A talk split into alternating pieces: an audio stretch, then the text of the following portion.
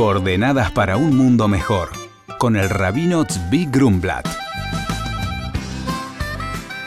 En honor al nacimiento de Naomi Shira, hija de Kevin y Delphi. Muy buenos días, Shalom. Esta última semana tuvo lugar en la ciudad de Nueva York un congreso mundial que reunió a 3.000 esposas de rabinos de Chabad del mundo entero. 3.000 shluchot. Shluchot quiere decir no simplemente esposas de rabinos, sino emisarias. Quiere decir mujeres a la vanguardia para lo que tiene que ver el fortalecimiento de la vida judía en diferentes lugares del mundo, desde Ghana, que es el país número 100 donde está la presencia de Jabat, hasta también incluir la Argentina. Esto nos marca el lugar especial que tiene la mujer.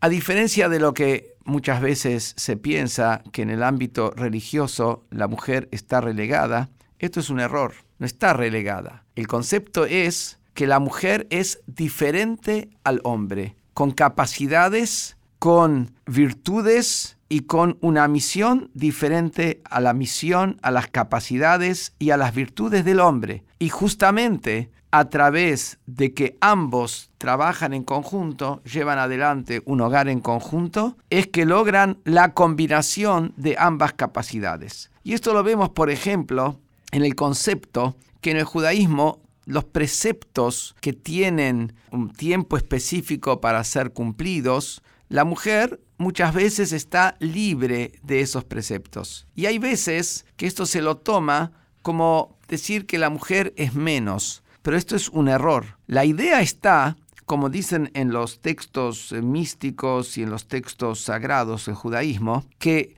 los preceptos que vienen a moldear el ámbito espiritual de la persona, la conciencia espiritual, la delicadeza, en una mujer no son tan necesarios. Por ejemplo, el cubrirse la cabeza. Todos sabemos que los hombres judíos se cubren la cabeza con una kippah o con un sombrero, especialmente lo que tiene que ver en un servicio religioso. Mientras que la mujer no está ese concepto de la kippah etcétera. ¿Cuál es la diferencia? Porque justamente el sentido de la kippah es que la persona tome conciencia que hay una presencia superior a él, que está la presencia de Dios, está el infinito, la esencia que está encima de la persona.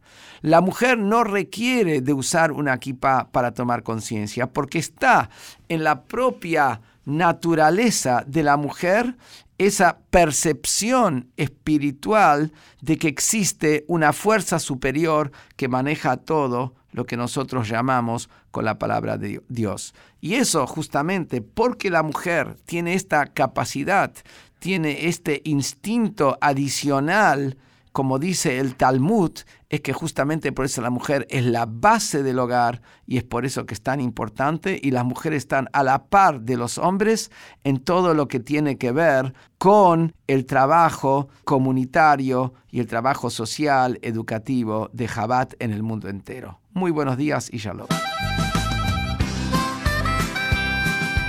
Nos escribe Elvira. Hola Rabino. Mi madre, una mujer ya grande, perdió el deseo de vivir. Sé que no se quitaría la vida, pero parece apática a lo que la rodea, esperando que llegue su día. ¿Cómo puedo animarla y darle sentido a su vida? El rabino responde, Hola Elvira, no conozco a tu madre, pero te comparto algunas sugerencias.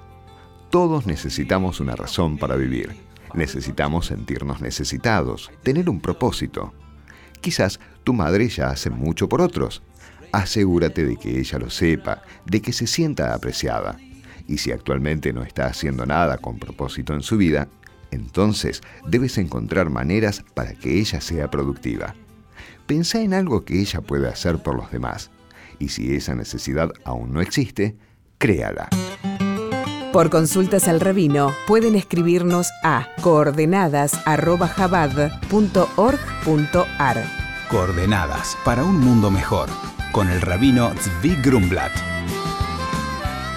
Shalom y Shabu Tov.